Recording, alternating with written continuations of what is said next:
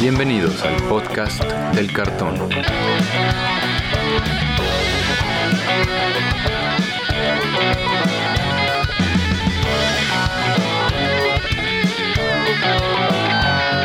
Arrancamos. ¿Qué tal amigos? Bienvenidos de nuevo al podcast del cartón, el podcast donde platicamos sobre todo lo que tiene que ver con el juego Magic the Gathering.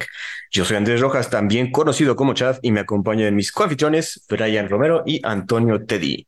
¿Cómo se encuentran esta Está lloviendo, esta tarde de domingo lluviosa.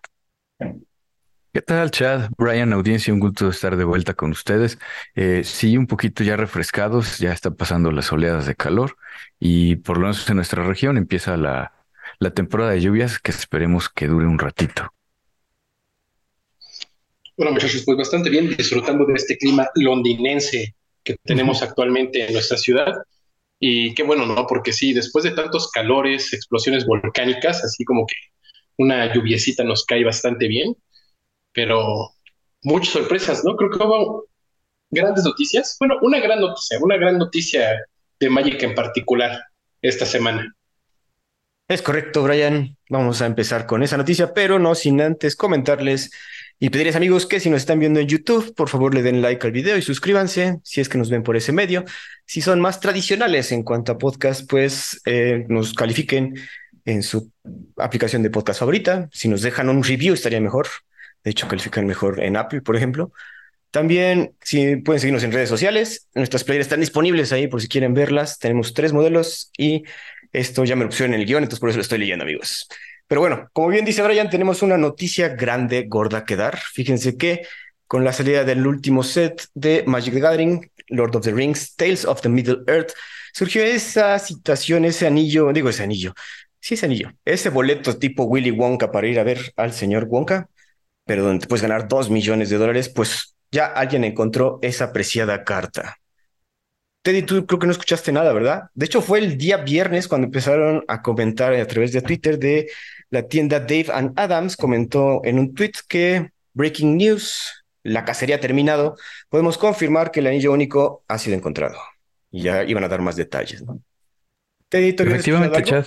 No, efectivamente no. La verdad es que estoy bien desconectado de ese eh, pues de ese sorteo que hicieron allá en Estados Unidos y este y pues no más que lo que tú has comentado y lo que nuestros amigos en, nuestros grupos nos, nos platican. Cuéntame un poquito más qué pasó. Pues después que comentó esta tienda de Evan Adams, salió a un Twitter, bueno, como que ese señor es ya, esa es una tienda, ya que tengo entendido, ya de Canadá, porque es donde se encontró el anillo en Whitby, Ontario. Felicidades a Whitby, Ontario.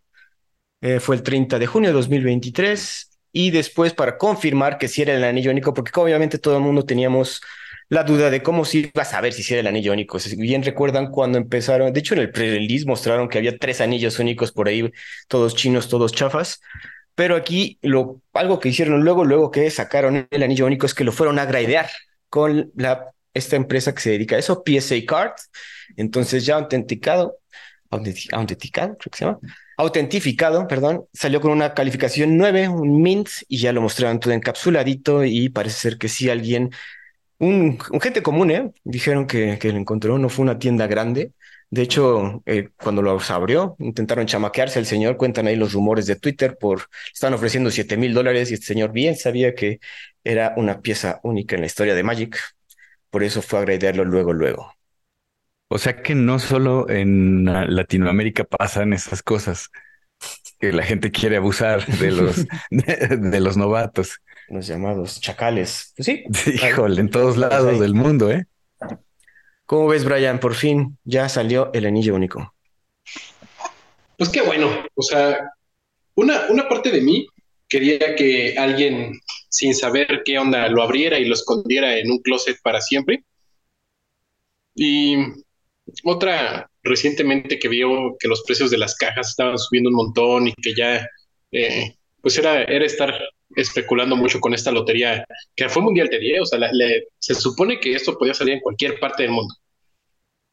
No, eh, pues ya no me latía tanto como que se quedara así para siempre. Entonces, ya, bueno, pues si ya sale, ojalá le salga porque hay muchísimas teorías de conspirativas en, en internet, ¿no? De, de, que se le iban a dar en específico a alguien para que, o alguna tienda, ¿no? Que ya sabían como que a dónde iba estar, iba a salir por parte de Wizards, pero pues al parecer no, y que, o sea, si, si le salió a una persona cualquiera y se ganó la lotería comprando una caja o un sobre de Magic, qué bueno, o sea, qué chido, qué padre por esa persona.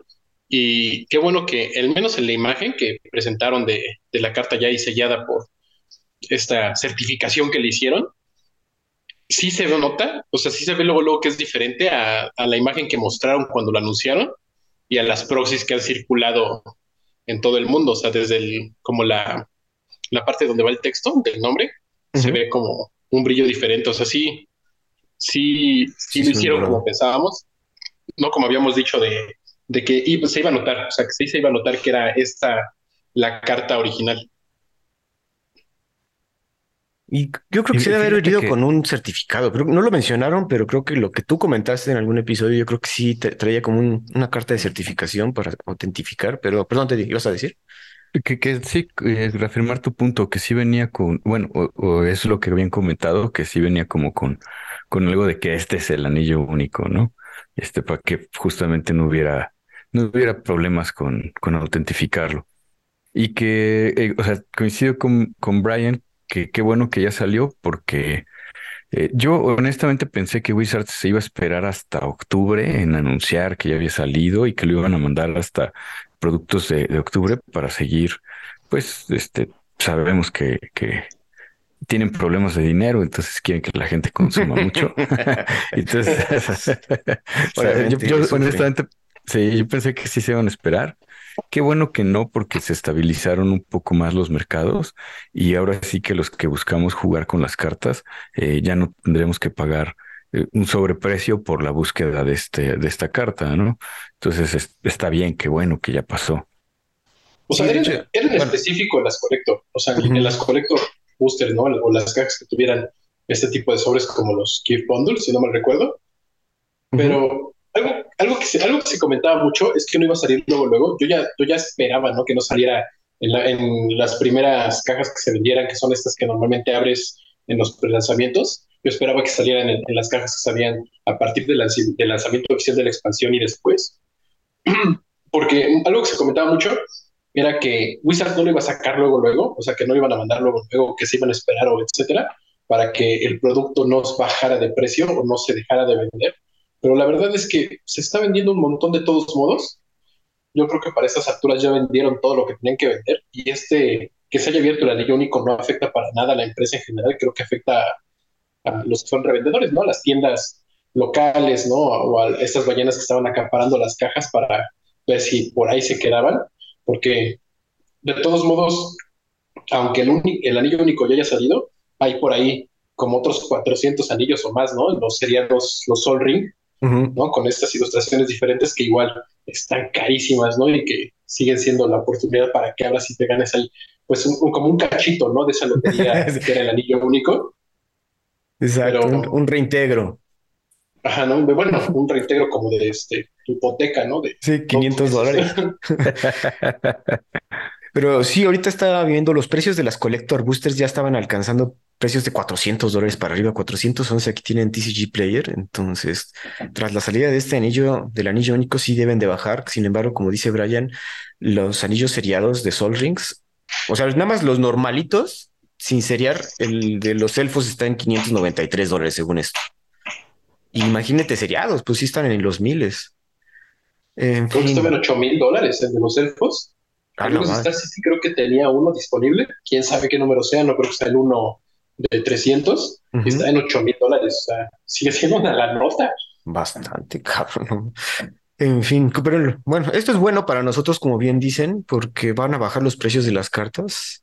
Eh, del, producto cerrado más que nada, entonces si quieren adquirir sus bonds, que aún así como dice Brian, gente no, este set se ha vendido muchísimo, de hecho apenas ayer estábamos jugando, fui a jugar, saludos a Manuelito y a un nuevo jugador, bueno, no un nuevo jugador, jugador de antaño, pero que regresó, Alan, porque vio que salió producto del Señor de los Anillos y compró los decks del Señor de los Anillos, solo regresó a jugar, cabrón. Entonces, eso está bueno, ¿no? Que haya, incluso regresen jugadores viejos al ver que una franquicia tan importante para todo el folclore de la fantasía, que conocemos el popular culture de la fantasía, tenga un set de Magic.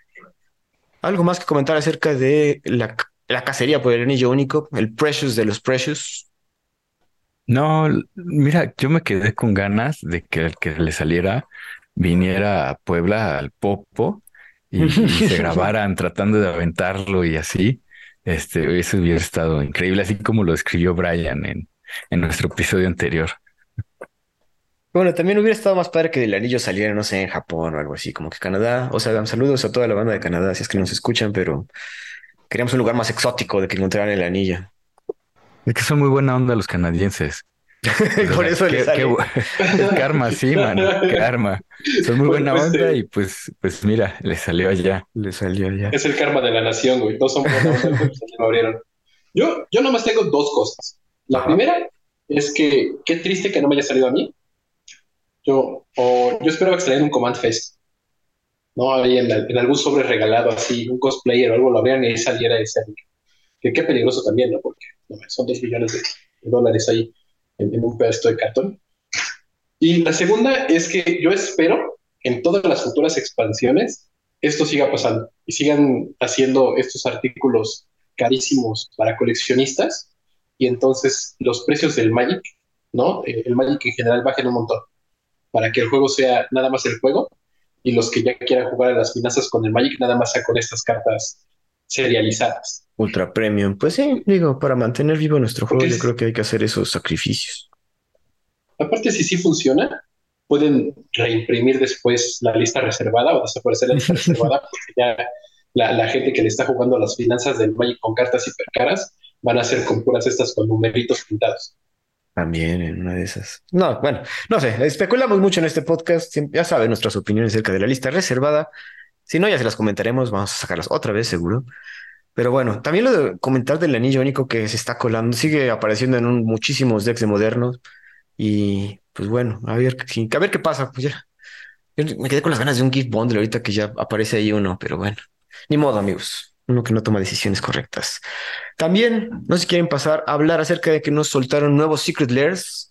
Y de una, de una vez, ¿qué, qué, opinas? Así, sin, sin, comentar acerca de ellos, Brian, ¿qué crees de estos Secret Lairs? ¿Qué opinión te merecen?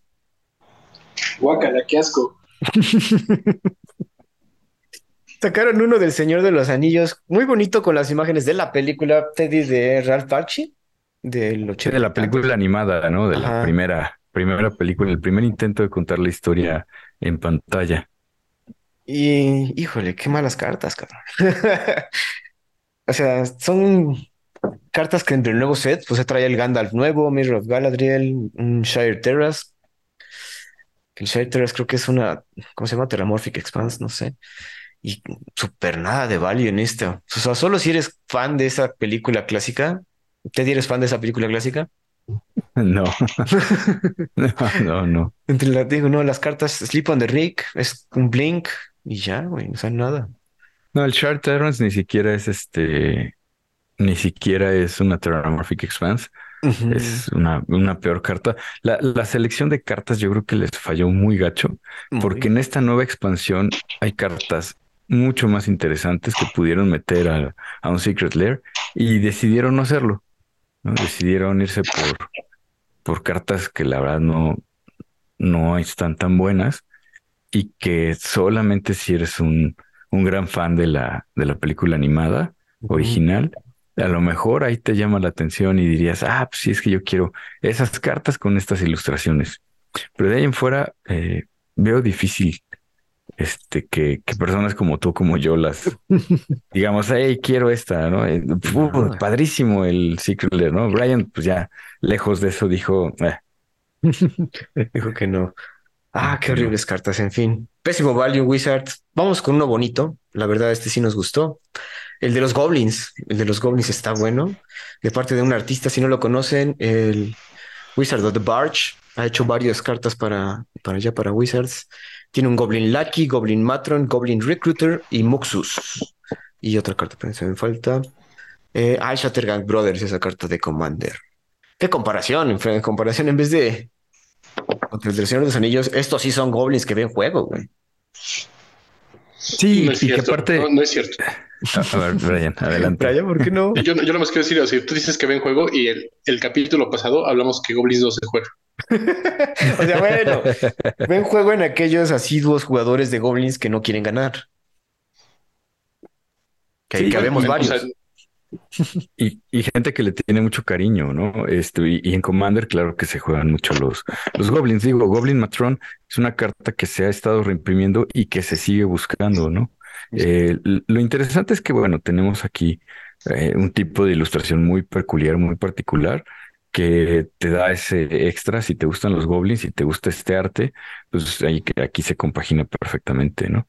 Y bien dices, ¿no? Hay gente que le gustan mucho los goblins y como así como yo colecciono nanos, hay gente que colecciona goblins y pues estas cartas sí están padres para para meterlas en tu colección o en tus decks de Commander, ¿no? Brian, ¿cómo ves? Ay, pero es que bueno, yo, yo soy cero fan de este arte estilo como hora de aventura. Ajá. ¿No? O sea, no, no. Como, como Ricky Morty, ¿no? Ajá. Como era de la aventura, como Adventure Time, exacto. Sí. Ajá, ok. No, la verdad sí, no, no, no soy muy fan, ¿no? De, ese tipo de arte. De, de, los, no sé, es que siento que los goblins se, tienen que ver como cierto tipo de criaturas y aquí se ven como chistosos. Entonces me dan más risa así como que, que, que, que lo que te genera normalmente un goblin, ¿no? como ese repudio, ¿no? Esa, no sé. ¿Quién sabe? O sea, es, es una, o sea, si son, si son buenos goblins, creo que son goblins que cualquier jugador de goblins de Commander ya tiene. Eso sí. No, porque son como que los goblins, así que ya tienes que. Son de los mejores goblins que hay, ¿no? Y, en ese caso, pues sí está.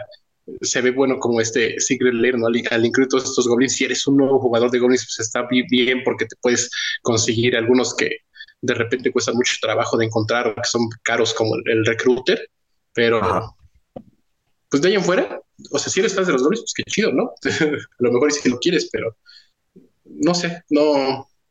Bueno, pero en comparación con el otro de Goblins que hubo, también el estilo, ves que es como ese caricaturesco y también está bueno. O sea, la verdad, los dos Secret Lairs de Goblins, de hecho, repiten Goblin Lucky, mira, ahí no está tan bueno, pero trae un pile driver, el original. Digo, a mí me gustó, digo, no más quería comentarlo. El estilo de arte también me gusta. No los compraría, obviamente, pero Buena selección. Pues sí está bien. Sí está bien porque son cartas jugables. O sea, son cartas que vas a jugar si juegas goblins. No a diferencia del otro que nada más se va. Si, si alguien lo compra, va a ser únicamente por coleccionismo, por, por los artes. Y ahí se va a ver. Ahí se va a ver si los, si los Secret Lair de verdad se venden por eh, el arte que tienen impreso o por las cartas que vienen impresas, que yo creo que casi siempre es el segundo. Pero no sé, ¿no? Al mismo tiempo también desconozco que tantos hayan vendido como estas tierras básicas de los signos zodiacales que yo esperaba muchísimo la de mis signos zodiacal y cuando la vi está horrible, horrible. Entonces, eh, pues desistí, ¿no? Decidí no, no, no adquirirlo, pero de ahí en fuera, o sea, realmente, no sé, o sea, ya como que esto es, todo, todo este lanzamiento de Secret Lair se ve muy feo. Por ejemplo, este, tú eres fan de la, eres fans, eres fan de las tierras básicas, el de las montañas, sacaron uno de puras montañas, ese como, mm, digo, también está muy X, ¿no? no sé, no tienen un motif. ¿Ustedes cómo lo ven? No encuentro la historia, o sea, porque vienen numeradas, vienen del 1 al 7, me parece que son, del 1 al 8, perdón. Y, este, las ilustraciones se supondría que deberían de estarte contando una historia, o al menos el, los flavor texts que, que, incluyeron, pero me cuesta trabajo hilarla, no sé de qué va. Algo dice que tiene que ver con una canción. Mm, pero, pues mira, acerca de, de cabras montañesas, pues bueno, también está horrible, perdón. Y, son, hay varios, estaba viendo que son varios artistas, ¿no? Entre ellos está este eh, Mínguez, Víctor Adame Mínguez, ¿no? Mark Zook, Warren Mahi. Pero pues es una tierra básica. sí. ¿Trae nevadas? ¿Siquiera trae nevadas? No trae nevadas, güey. La ilustración tiene nieve, pero no cuenta como tierra nevada. Ve, si fuera nevadas todavía te la asomaría, pero ni eso, güey. Ay, es que, o sea, yo soy muy fan de, las ilustraciones de las tierras básicas, de, tenerlas así bonitas y todo, pero Secret Lairs así de tierras básicas, o sea, como que han ido, han ido bajando de, calidad, ¿no? Y más eh, en cuestiones de que aquí son puras montañas, o sea, si en los anteriores minutos te van una de cada una y decías, ah, pues bueno, o sea, son las ilustraciones de, no sé, Laina Danner, ¿no? En, en estas nevadas así increíbles y pero ahorita veo las montañas y digo, ah, pues sí, hay unas que tienen como ilustración así chida. Sí, me gustaría como tener una de esas, pero ya, o sea, todas las demás, ¿para qué? ¿Para qué? ¿Para qué pagas por eso? Hay otra acerca de Auto Secret del artista Ryan Quickfall, que es como estilo motoquero con clásico. No sé cómo es describirlo, Teddy. Tienes que vernos acá. Es más que nada zombies o esqueletos. Por aquí, es, un Secret Lair como de, la temática es color negro y el estilo de arte es como de cómic de los ochentas, ¿no? Como de un poquito entre Spawn y Ghost Rider. Y, Ghost Rider, justamente te iba a decir, y como muy de Ghost Rider. Eh, como que ese es el motivo que, que, va alrededor de las cartas. Este Secret Lair, la verdad es que se me hizo que está padre, que está interesante. Tienes a Tiny Bones, que, que creo que es el que le da mucho value porque no he visto mucho Tiny Bones. Y por eso nada. ah, Tiny Bones, y bueno, tienes el bottom, Bottomless Pit, Ajá. que también este. el flavor text dice ah, ah y se ve una, una un, esqueletito saltando en su moto. En su moto, ¿no? Bueno, tiene Bottomless Pit, Necrogen Mist, Reassembling Skeleton, el Tiny Bones que dijo Teddy, y Geiger Rich Sanitarium. Cartas que X, perdón. Pues sí, sí, son cartas muy increíbles para tenerlas en tu bulk. Perdón, Teddy, pero sí, es cierto, güey. Otro Artist Series, Artist Series de Ryan Alexander Lee. Este también está bien X. Tiene Nemesis of Reason, Gaia's Blessing, Twilight Prophet, Warspine Worm, que quizás ve juego. y un, token de Worm. Otra vez cartas que nadie usa, cabrón. Más que el Gaia's Blessing, quizás en Vintage, güey. Ajá, te iba a decir que si llama la atención es por Gaia's Blessing, ¿no? Quizás el no, gusanote. ajá, el gusanote se juega en, Deck Tier 2 de moderno, ¿no? Con el Shual verde. O sea, no sé si Grisel Shoal sigue siendo como No, creo que sea TIR, pero, pero sí se ve. También lo estaban queriendo usar en Pionero con los. Ay, se me fue Indomitable Creativity. O sea, ah, ya me acordé, se juega en, Neoforma. Ajá, también. Pero aún así, otra vez, nada más por una carta, nada, horrible Secret Lair. está padre la ilustración, no voy a negarlo, pero fuera de eso, nada. Otro que viene, Death is Temporary, Metal is Forever de varios artistas, como estilo metal, ah, en blanco y negro, ¿no? Esto está chingón la ilustración. Si te gusta el como, metal. como death metal de los noventas, que las playeras todas eran en blanco y negro y las letras nadie las podía leer. Exacto. O sea, te gustaba el grupo, pero no podías leer el, nombre del grupo porque así con muchos, con mucho este estilo. Y así son estas. Eh, un saludo a nuestro amigo el Pancho. Él sí tendría un tatuaje de estas cartas en su, en su brazo. Aquí está bueno, tiene más value. Este, ¿quieres decirlo, Teddy? O sea que viene Sir Conrad de Grimm, viene Underworld Dreams, eh, Waste Not, que Waste Not es una carta como muy buscada en Commander. Tienes Wheel of Misfortune, que también es una carta que está viendo un poquito de juego. Y, tienes a Nekusar de Man Racer. Y pues eh, mm, sí tiene un poquito más, un poquito más de value, ¿no? No mucho más. Pero, poquito más de value que, que, una bolsa de chetos. Ajá, que, que, el, que las cartas anteriores del otro eh, artista. Ajá, el de Cusar sí me juego. Creo que la World Spine Worm está más cara que esas cinco cartas en su versión.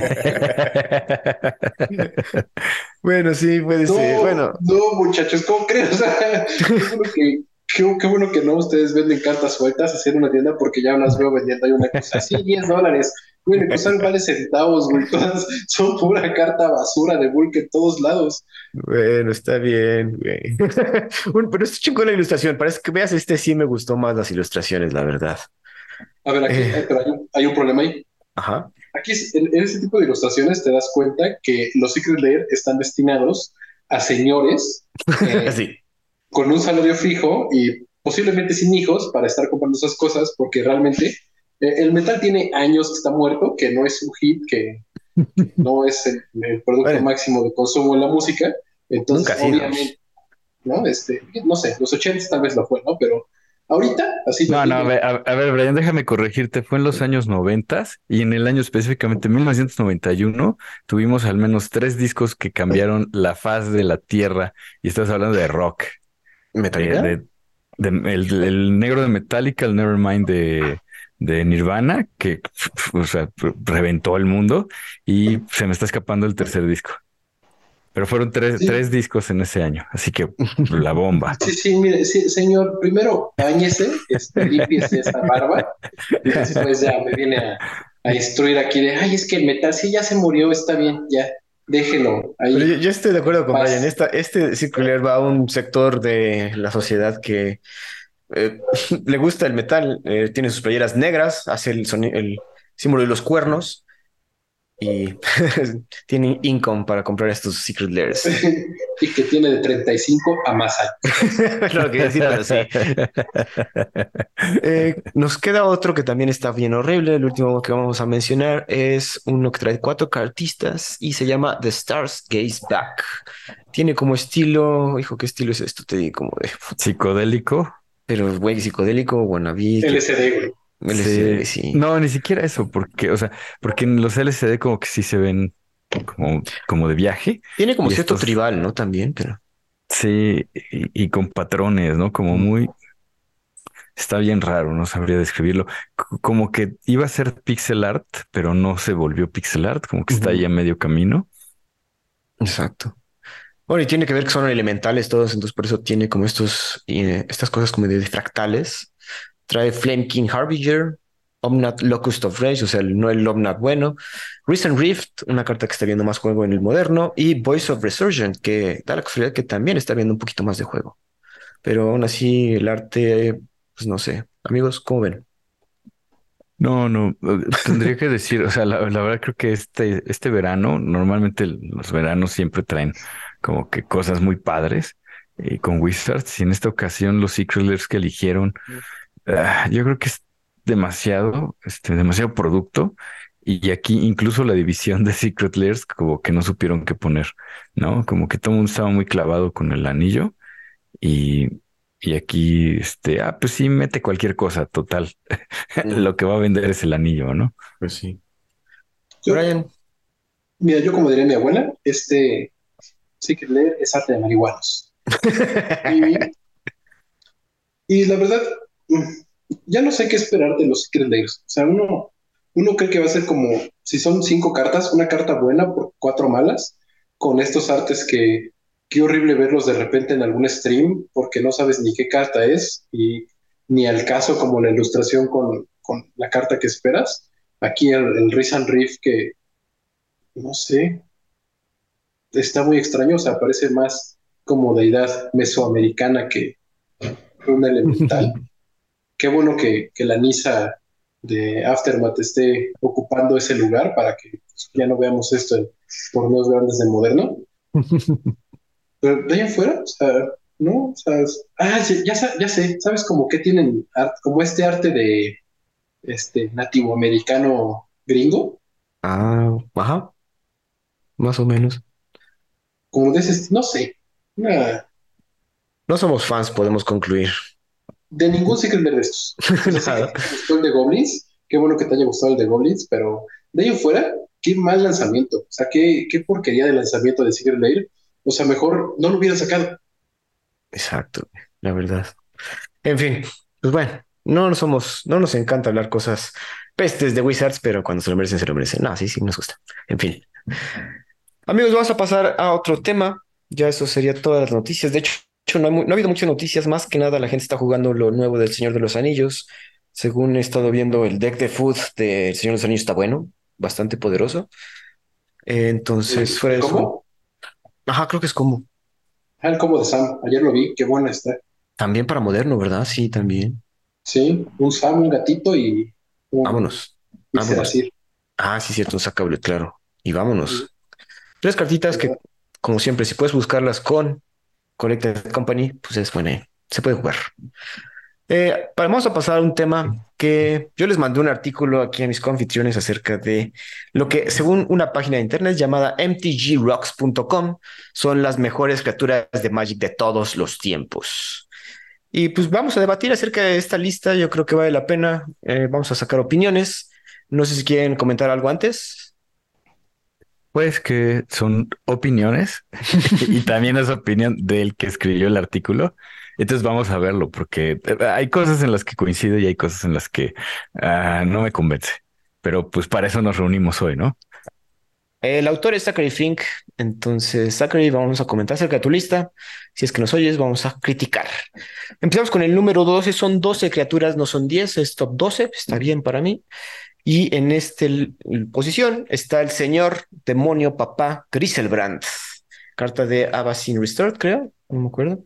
Si no se acuerdan qué hace, es un 7-7 que te gana el juego. ¿Por qué? Porque tiene Flying, Lifelink y le paga 7 vidas y roba 7 cartas. El señor cuesta 8 manas, obviamente, todo, 4 negros y 4 incoloros, pero obviamente, como bien sabe Teddy, nos va a comentar acerca de su fanatismo por esta carta. El chiste es reanimarla, eh, meterla en juego con Sneak Attack. Cualquier cosa que sea injusta, este señor es lo que quieres poner en juego. Teddy, háblanos acerca de Grisel, papá. Fíjate que este, este demonio, desde que llegó, impactó de una manera muy importante varios formatos.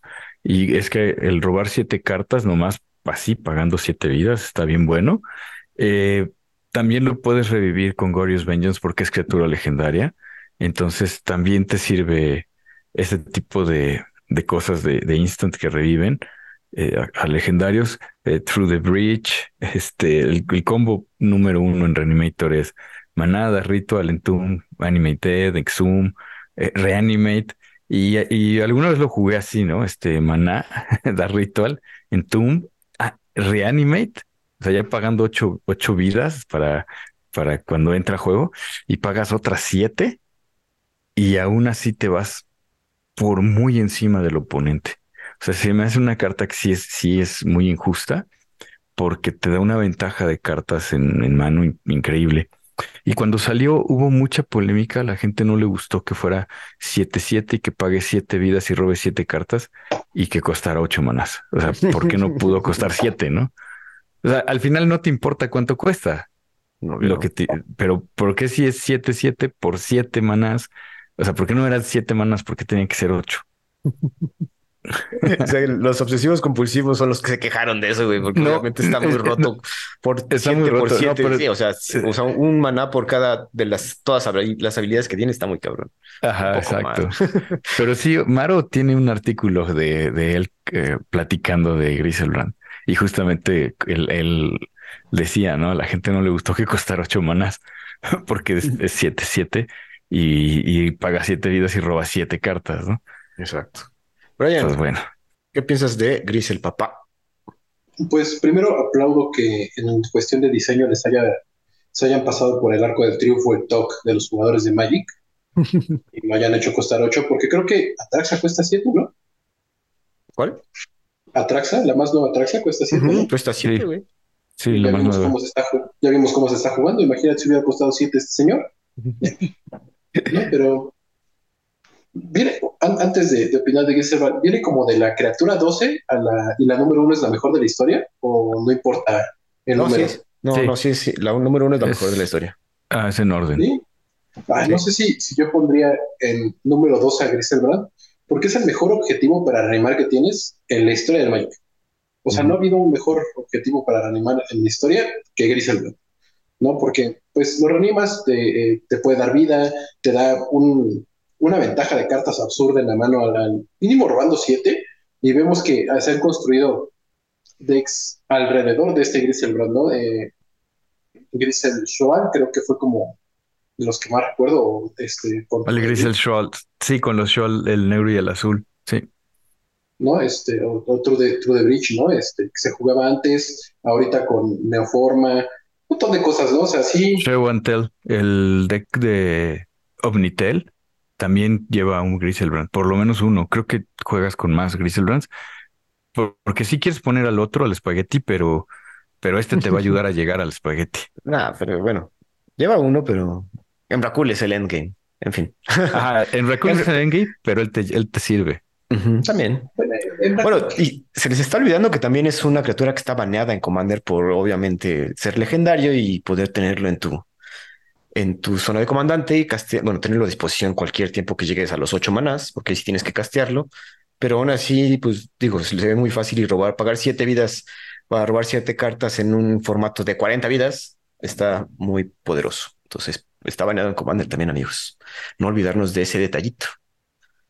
Eh, el número 11, según aquí nuestro amigo Zachary, es Solitude, parte de ese ciclo de elementales que salió en Modern Horizons 2. Si no se acuerdan qué hace Solitude, es el que puedes evocar exiliando una carta blanca de tu mano, elemental encarnación que tiene flash, lifelink 3-2 y cuando entra hace Swords to Plowshares. Si lo quieres pagar con costo normal, cuesta 5.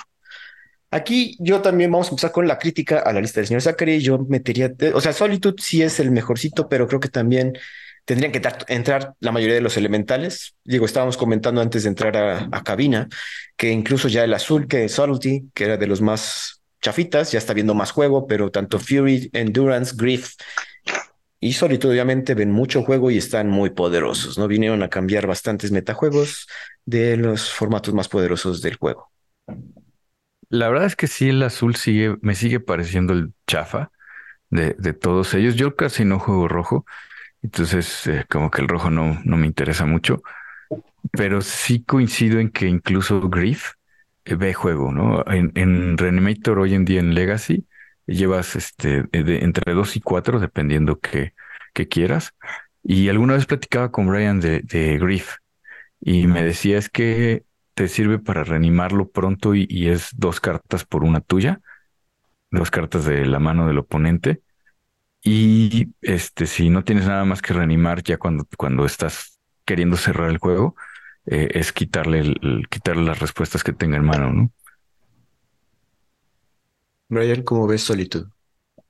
Pues ahorita pensándolo, no, eso de que a lo mejor pondrías a los demás elementales, yo creo que no. Creo que Solitude sí, por sí solo es muchísimo mejor que todos los demás elementales. No pondría a ninguno de los otros a la misma altura que este, yo sí creo que Griselbrand es una mejor criatura que Solitude, por ejemplo, pero es que, y, y, pero ¿por qué Solitude está ahí y no todos los demás elementales? Pues, una, el mejor removal que, que existe en el Magic es Source Closures.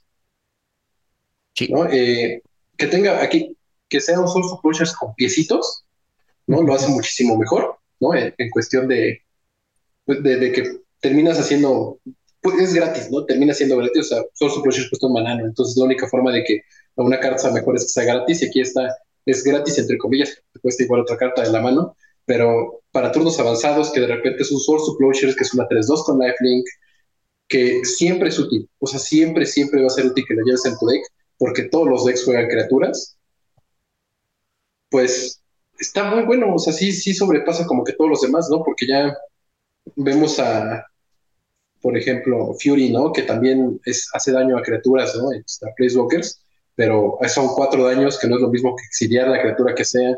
El que, que sea exiliado es muy importante por cosas que, no sé, ¿no? Ya no hay muchas cosas que sean importantes como indestructibles, pero pues de repente algo 0-5, ¿no? De, de 5 de resistencia, pues ya Fury se le sale de las manos y él se lo lleva sin ningún problema. Entonces, sí, sí veo el por qué lo ponen a, a Solitude nada más a este, ahí y no los otros elementales que son muy buenos, que son un poquito más, que son mejores en, cuestión de contrajuegos específicos, pero solito sí, pues solito, ¿no? destaca sin importar eh, con lo que esté jugando tu oponente. Pues sí, creo que sí tienes razón. Un Source to Approach es que, no te, que te cuesta cero mana es demasiado poder. Pasamos al número 10. Empecemos con las criaturas más eficientes del juego. Eh, y una carta de reciente impresión, la Dragon's Rage Channeler. Quienes no se acuerdan, es una carta, es una Human Shaman por un mana rojo 1-1 que cuando casteas un non-creature spell vas a hacer surveil de 1 y cuando tengas Delirium, o sea que si tienes cuatro o más tipos de cartas en tu graveyard, va a ganar más, más 2 más 2 y Flying. Además tiene que atacar más 2 más 0. No, ese es, ese es de arena. Más 2 más 2. Ah, el más está, mal, está mal aquí la carta porque sí, yo también por eso me saqué de onda, pero es que la nerfearon para arena, parece ser. porque está muy ruda en 3-3, güey. O sea, es, un 3, es una carta que, Te iba a decir que me dejaras platicar de ella. Vas, vas. Porque yo coincido en que sí es una carta que llegó a cambiar el formato. Eh, me tocó jugar. Bueno, sí, los formatos. Esta carta va muy bien de la mano con Delver of Secrets porque les gusta hacer cosas parecidas, aunque esta es eh, en rojo es más, así, en rojo es más poder porque no te pide que reveles un instant, o sea, te pide que tengas cosas en el cementerio y su primera habilidad, que es que, que cada vez que juegas un, un spell que no sea criatura, haces reveal uno, entonces no importa si, si quieres quedarte con la carta eh, que, que revelas o que ves, la tiras al cementerio, la tiras al cementerio y de repente en dos turnos esta, esta muchacha es una 3-3 voladora, ¿no? Tiene que atacar cada turno, pero 3-3 voladora por un manar rojo. Exacto. ¿Cuándo rojo había tenido algo tan poderoso? O sea, goblins, este, unos unos con haste, dos dos con haste, por, por un maná, ¿no? Pensando en goblins en rojo. O sea, la verdad es que cuando me tocó jugar con ella, más bien contra ella, que tú la jugabas, eh, o sea, sí cambia mucho las reglas del juego. Si se me hace que esta carta debería estar no en el número 10, sino más cerquita del número 1, porque impactó mucho este Legacy, impactó Moderno, y se me hace que es una gran carta. Digo, y aquí vamos a ver también una temática dentro de estas criaturas que tiene que ver con que utilizan varias zonas del juego, ¿no? Específicamente el cementerio, ¿no? El hecho que haga survey, o sea, que esa carta, como bien dice Teddy, no la quieres, la puedes tirar al cementerio, sigue siendo recurso, güey. Entonces, esta señorita con Mishra's Bubble, todos los spells de cero que puedas jugar, incluso los que pagas vida, esta señorita te va a estar no generando carta, este, ventaja de cartas, pero sí una filtración muy importante. Brian, ¿cómo ves a la dragoncita? A mí me encanta esa carta. O sea, creo que hace mucho tiempo nos debatíamos por las mejores criaturas con, otros amigos, ¿no? De, dos manas, por ejemplo, en, cada color. Y de repente así pensar en las de un maná de cada color era un poquito más complicado porque tienes que tomar así muchas pues, variantes, ¿no? De, por qué eran de repente mejor ciertas cartas. Y cuando sale Modern Horizons 2, eh, creo que la, hubo otra criatura, ¿no? Nos, este, en roja, ¿no? De un maná que, de la que se habló mucho. y este, mucha gente, porque esta, esta plática la tuve mucho cuando Modern Horizons 2 este, tenía como dos meses que había salido y lo tuve con, con algunas personas que decían, no, es que yo no me voy a comprar un Ragavan hasta que lo baneen. Y yo decía, pero no lo van a banear. No está para nada baneable en Modern porque es una carta que se muere con todo y listo, ¿no? Si sobrevive, pues va a hacer sus locuras y vas a ganar, pero si se muere, o sea, lo puedes destruir con lo que sea y listo, ¿no? Y la Dragon Ray Chandler, ¿no? Yo decía, es la primera carta que yo vería baneada antes que un Ragavan en moderno, porque es un engine muy fuerte, ¿no? Por eso de que te puede estar acomodando el tope por los spells que estés jugando, eso que de repente se vuelve una 3-3 con Polar, ¿no? Que es una evasión bastante fuerte muchas veces, que le esté dando el cementerio a, a más grandes como el dragón este azul, como Uta pues la hace demasiado fuerte para ese deck, ¿no? Por algo se está jugando mucho, por algo es uno de los decks favoritos de la gente moderno, ¿no? Porque esta carta es todo el engine de ese deck y que posiblemente si la banearan, por ejemplo, le podrían dar muerte tal vez a, no nada más a, como el, el, el, que se está jugando actualmente, sino también a, a Mishra's Bowl o Urta y Regent, que ya no servirían tanto sin, sin esta carta. Entonces, sí la veo aquí. Eh, y qué feo, qué feo que estemos viendo. O sea, llevamos tres cartas de la lista y dos ya son de Modern 2. Vamos a ver que hay, una tendencia en esta lista que son de las cartas de los últimos cinco años, amigos. No vamos a mentirles. Pero bueno, una carta viejita que se está colando acá y vamos a empezar con esa parte de criaturas que están baneadas es el Death Right Shaman si no se acuerdan, porque está baneado de moderno, y, también el Legacy. Eh, eh, Dead Ray Shaman es una criatura que cuesta un híbrido Golgari, es un 1-2 también, y también es conocido en el mundo del Magic como el único Planeswalker de un maná. ¿Por qué un Planeswalker? Porque esta criaturita de un maná tiene tres habilidades, el muy, el elfo cabrón. Es un Elf Shaman que si lo giras y exilias una tierra de un cementerio, te da maná. Entonces un mana dork en negro para empezar. Si es que no quieres jugar verde, este señor te podía dar, gracias a las Fetchlands, podías generar mana en colores que no debería estar generando mana. En fin, le pagas uno negro, lo giras, exilias un instant sorcery y también del de un graveyard y haces que un oponente, cada oponente pierda dos vidas. Entonces ya estás drenando poquito a poquito. Le pagas uno verde, lo giras, exilias una criatura de un graveyard y ganas dos vidas. Entonces, tres habilidades que parecen inocuas, pero es puro power que de hecho esta carta está baneada tanto en moderno como en Legacy porque hay fetchlands, ¿no? Porque de hecho está, este está legal en Pionero y pues no sirve de nada, la verdad. Sin Fletchlands, este señorito no hace nada, pero cuando hace cosas se pone loco. Teddy, ¿Cómo ves? Sí, en Pionero no tiene el impacto que tiene en formatos que juegan con Fetchlands, aunque no sé por qué en Pionero no juegan con Terramorphic Expanse o con Fable Passage o esas cosas, ¿no? Podrían agilizar a lo mejor un poquito, pero bueno, yo qué sé de Pionero. Lo que sí sé es que Dread Ray Shaman eh, fue la carta que puso un aprieto Reanimator y no nada más el Reanimator de Legacy, sino cualquier tipo de Reanimator porque te permite quitarle cosas al oponente del, cementerio, ¿no? Este, Puedes exiliar criatura o instant sorcery de cualquier cementerio y tierra de cualquier cementerio, no nada más de tu cementerio. Entonces, sí, es una carta que, que, impactó mucho, que sigue impactando mucho. En Commander todavía se juega y si juegas negro-verde, va de cajón en, en cualquier deck negro-verde, porque sí es una carta que te da mucho value en, en, el juego. Eh, yo estoy de acuerdo que sí debería de estar en la lista porque es una gran carta. El posible mejor dork de mana dork de la historia. Tal vez, o sea, mira, a mí me gusta y soy fan de, de Burst of Paradise porque te da mana de cualquier color por un maná si sobrevive y aparte vuela.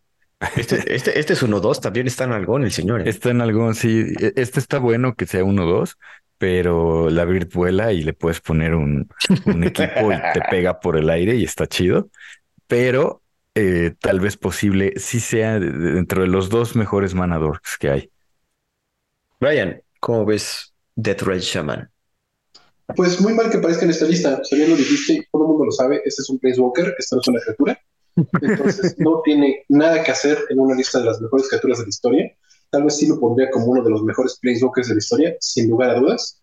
¿no? es, es una carta que es un mana ramp, un hit de cementerio, un, un daños directos, ganas vida. Es una tontería de carta. Es, yo creo que, ¿sabes qué siente como, como si fuera la primera la primera peste que llega así antes del apocalipsis, ¿no? Aquí se, tuviste esta carta y era como en un futuro, todas las cartas van a ser así. O sea, esto, esto es lo que se llama Power Creep, Aquí te lo estoy presentando. Entonces, ten miedo, ten miedo de lo que se avecina. Deberíamos haberlo sabido en ese entonces.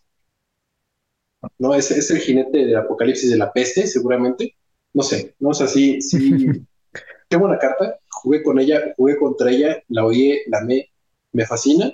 Eh, yo la pondría en un lugar más alto por su gran poder que tiene. O sea, eso de que esté baneada en moderno, esté baneada en legacy, ¿no? Eh, y el comandante nada más este por qué, pues es una, no siempre la vas a tener en turno uno.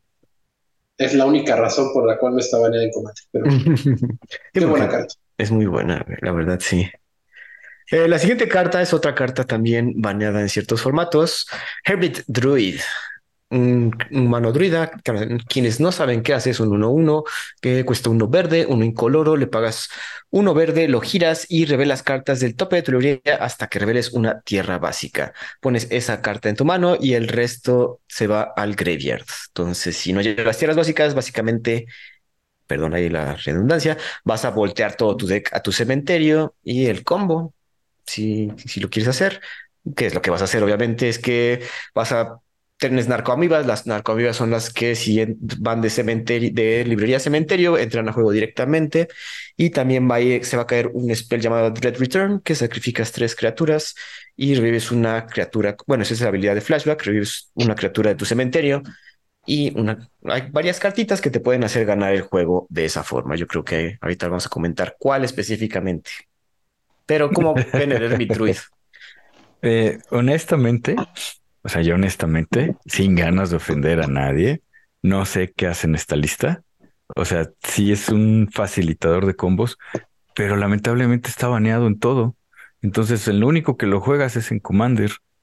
No sé si, según yo en Vintage tampoco lo puedes jugar, ¿o sí? Sí, pero no está. Creo que quizás en Legacy en ¿no? restringido, ¿no? No, en Legacy está baneado. No. ¿Sí? Sí, en Legacy está baneado. Porque tiene muchas formas de defender el combo, sí. Sí, o sea, sí, en Legacy sí está muy duro. En Vintage no está baneado porque hay cosas mucho más duras en Vintage. Creo que está restringido. Si quieren, voy checando en lo que comentaste ahí. Órale.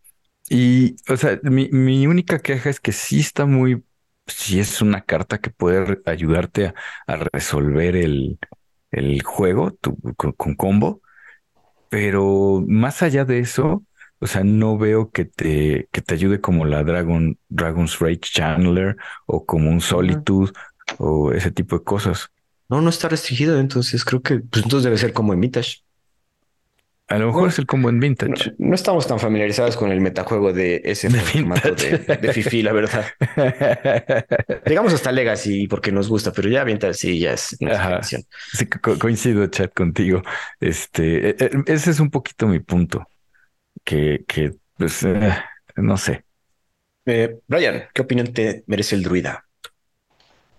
Yo con Teddy, no sé qué hacer en esta lista. O sea, sí, sí, sí es una buena criatura, es un buen como engine de combo, o sea, te hace un, combo, no, no, por sí mismo, ¿no? Te, te, tira todo el deck, que es algo muy fuerte, ¿no? Y qué bueno, pero no la pondría como una de las 12 mejores criaturas o las más poderosas de la historia.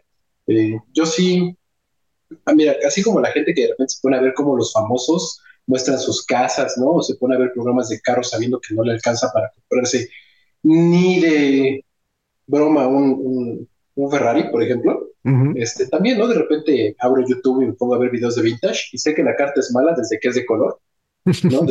y, ese color no es azul porque pues, sabe que vintage es este, todo café o azul nada más, ¿no? O sea, no, creo que no hay más cartas en vintage. Y, y, la, verdad, pues no, o sea, no, yo ni, ni, se me ocurrió, o sea, nunca pensé en un Hermit ¿no? O sea, la, la vi, sí vi a gente jugarlo en Commander, sí, y ya, ¿no? no, le he intentándolo en ningún otro lado. Y sí, ¿no? Sí vi a una persona que de repente fue como de, ah, pues voy a tirar todo y se voy a hacer esto y voy a terminar ganando. Y dije, ah, órale, qué padre, ¿no? Este, me voy a sentar en la mesa de por allá. y, este, y qué chido, ¿no? Y, diviértete y disfruta tu estancia aquí. Pero no sé, no, no, no, no creo que sean las mejores 12 criaturas. Si hiciera yo mi top, Hermit Druid no estaría ahí. Bueno, aquí yo no sé, ahorita vamos a ver por qué está aquí porque también es por otra carta. En fin, eh, pero también comentar que otra vez está haciendo uso de cementerio. O sea, las cartas que estamos comentando tienen que hacer uso del cementerio y nada más y nada más vamos a hablar de el papá de hacer uso de los cementerios. Hay otro más abuelito que ahorita va a comentarlo Brian, pero Hogak, Hogak Ariser Necropolis, para quienes no se acuerdan, fue la carta que vino a romper varios formatos del primer Modern Horizons. Un, una criatura legendaria, un avatar que cuesta dos manas híbridos Golgari y cinco, un 8-8 trampleador, que el cual te dice que no puedes usar maná para castear este spell. Y dices, ah, caray, ¿cómo? Porque tiene Convoke, que puedes girar tus criaturitas para ayudar a pagar su maná, y tiene Delph, que puede comerse el cementerio para castear, para quitarle maná incoloro a su costo. Y también tiene la cualidad de que puedes castear a Hogak desde el cementerio, porque obviamente es un cementerio andante el señor. Ya comenté que tiene trample. Pues sí, tiene trample el güey. Sí, sí, sí. Eh, pero a quienes no jugaron contra estas, este señor de la muerte, estaba horrible, güey. Y sí podía entrar fácil. Siempre entraba turno 2, más tardar turno 3 y venía ya con varios zombies de por medio. Entonces, hacía uso de esta carta de Bridge from Below para estar generando zombies a lo bruto. También traía su altar de la demencia para, en dado caso que no pudieras matarlo con un 8-8 trampleador, pudieras milearlo, haciendo que Hogak se sacrificara para el altar. El otro oponente iba a tirar todo, casi todo su deck al cementerio o tú ibas a tirar tu deck para seguir casteando a Hogak. Era horrible jugar contra esta cosa. No sé si tú te acuerdas, Brian. Sí, pues de hecho jugué un torneo de moderno cuando estaba en su apogeo, yo obviamente fui con el siempre fiel mono rojo a jugar este evento, pero había jugadores por todos lados. El, el, main deck ya tenía que llevar hate de cementerio porque si no lo llevabas, juego te iba a ganar, te iba a pasar por encima muy fácil, ¿no? Eh, es una de estas, se sabe, ¿no? O sea, creo que vamos a hablar de otras cartas más adelante, pero se sabe que Wizards tuvo que haber aprendido que jugar con el cementerio es algo muy poderoso, es muy, muy, muy, muy fuerte en el Magic. Creo que es la estrategia, de las estrategias más fuertes en el Magic, por eso hay tanto hate contra el, cementerio, porque si tú puedes jugar eh, con tu cementerio sin ningún problema, vas a empezar a hacer un montón de cosas absurdas. Koga fue como que la punta de eso, ¿no? Cuando creíamos que por ciertos baneos en ciertas estrategias ya esto de jugar con el cementerio no se iba a ver tan, tan poderoso. Sacan Hogak pensando que cuesta un montón de mana, no le ponemos nada más con Bok, ponle también del. Nadie lo va a estar jugando y de repente, ¿cuánto costaban? ¿Cuánto, cuánto llegaron a costar estas Surgical Extraction? No manches, sí ganaron los 40, 50 dólares. Sí, 40 dólares. las Leyline of the Boy también subieron muchísimo. Y nada más por Hogak, o sea, nada más por un solo deck, esas cartas subieron un montón de precio porque todo el mundo las tenía que llevar. O jugabas Hogak o jugabas contra Hogak, nada más. Eso eran todos los eventos de Moderno cuando esta carta estaba legal y qué bueno que la banearon. Qué bueno les duró muy, que les duró muy poquito. O sea, honestamente duró muy poquito porque este recuerdo que salió Modern Horizons y eh, como a los dos, tres meses fue el gran evento. Me parece que fue un Pro Tour. Ganó Hogak y a la semana lo banearon. sí. O sea, así tal cual. Me acuerdo que duró como cuatro meses en el No, hombre, creo, que cuatro meses fue un chico. O sea, creo que sí lo buscamos, pero sí fue menos. Fueron como tres. De hecho, un saludo al Richard. él sí compró su set, que porque él juega Dredge. Obviamente es un sucio jugador de Dredge. Y cuando le imprimieron juega que el estaba en que no se aguantaba del de feliz. Es que es que hay, hay que hacer la aclaración lo interesante, aparte que el Delph es una mecánica súper poderosa que en muchos lados está baneado, ¿no? El, el Treasure Cruise, el Take Two Time y este tipo de cartas, este, las banearon por el, por el tema de Delph. Encima de eso, no necesitas un elfo o un ave que te dé maná. O sea, tu criatura con Convoke te da el color, ¿no? Y ya estás jugando verde-negro, que te gusta jugar con cementerio, y ya, o sea, dos criaturas y, y ya lo metiste. Metiste un 8-8. Un 8-8 trampeador. Un trampeador, sí. Y que aparte lo puedes seguir, lo matan y lo puedes seguir jugando. Exacto, o sea, tenías que aparte, o sea, también fue el apogeo de Swords to Plowshares como el... De hecho, muchos decks empezaron a meter blanco para poder usar, digo, Swords to Plowshares. Pato Exile, estoy confundiendo. Pato Exile, sí. Pato Exile para poder llevárselo. Esta carta también está baneada en Legacy, creo, entonces, el Hogak. Eh, no. No, Hogak sí está legal. Interesante. Pero bueno, no hemos visto. Ajá, es que juega que en, Legacy, en Legacy sí tiene Source to Closures. En Legacy de, de, cajón existe un, deck que juega con, con cementerio. Entonces, como que los decks están preparados. O sea, un Force of Will a tu Hogak. O sea, ya, ya, ya, drenaste tu cementerio por, por el Delph, ¿no? Ya le, le, hiciste convoke y luego por cero manás una vida y una carta azul, este Force of Will, ¿no? O un Days. o sea, un, un Days, ¿no? Me subo mi isla Days. Entonces no, no tiene el impacto que tiene como, o que tuvo como en Modern, que no tienes esos recursos. La verdad es que sí hizo estragos Hogak. Exacto. Vamos a hablar acerca del el abuelito de Hogak. Antes de que existiera ese terror por ese avatar de no muertos, había un troll, troll skeleton que vino a descargar moderno dos veces porque fue baneado y desbaneado y luego volvieron a banearlo. Es Golgari Grave Troll. Eh, cuesta 6 manas, 5 manas, perdón, uno verde y 4 cuatro, incoloros, un 0-0 que entra al battlefield con contadores más uno más uno igual a cada criatura en, en tu graveyard. Eso vale madres. También la otra habilidad. Uno, le pagas un incoloro, le quitas un contador para regenerar al troll. También no importa nada.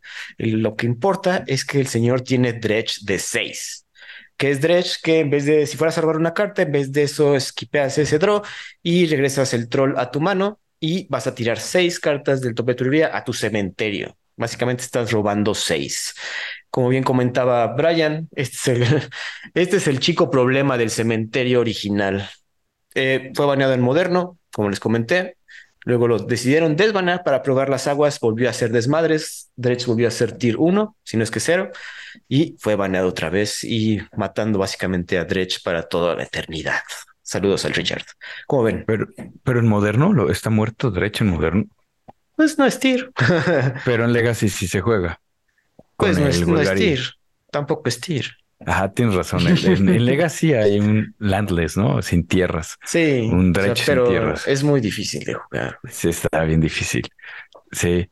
Eh, ¿Qué te puedo decir? Yo, honestamente, fuera de micrófono, antes de entrar a cabina, estábamos platicando y yo decía, ah, es que ¿por qué está el Gulgari Grape Troll? ¿No? O sea, no, no pienso que sea una carta tan buena. Y luego mis, mis coanfitriones se ponen a regañarme. No, es que mira esto, mira el otro. Dredge de seis, ¿no? Me acuerdo que salió un Ravnica, en la primera y original Ravnica, y este Dredge, pues no, no tenía el impacto en aquel momento, y después fue ganando momentum hasta que se hizo un deck específico de Dredge con este y con otras cartas, ¿no? Y la verdad es que sí tengo que reconocer que es una carta muy poderosa por esa mecánica de Dredge de 6. Es la criatura que más, creo que es la carta que más, más Dredge tiene, ¿no? Sí, tiene es correcto. Sí, lo que hace de la diferencia en la cartita hay Dredge de 5, el Sting with Imp, y no es lo mismo. Una carta hace toda la diferencia en un, en un, deck. Brian, ¿cómo ves al Golgari Troll? Obvio, obvio tendría que estar ahí. Es una carta súper poderosa. Yo jugué con y contra esta carta. Eh, recuerdo la primera vez que jugué contra un Dredge en mi tienda local y me enamoré completamente de ese deck. Dije, ¿cómo, ¿cómo crees? O sea, qué estrategia tan poderosa en vez de robar una carta, porque en ese momento decía, ¿cómo? O sea, pues en vez de robar una carta, te, regresas tu basura, ¿no? del cementerio a la mano, porque no era una gran carta o tan poderosa, eh, por ejemplo, este o Sting with o, todas estas cartas con Dredge. Este, ya que lo ves al deck funcionar, digo, hay cartas que están baneadas en moderno para que Dredge no sea el deck tan poderoso que puede ser, ¿no? Como Dredge Return. bueno, y también Faithless Looting también murió por los pecados de Dredge.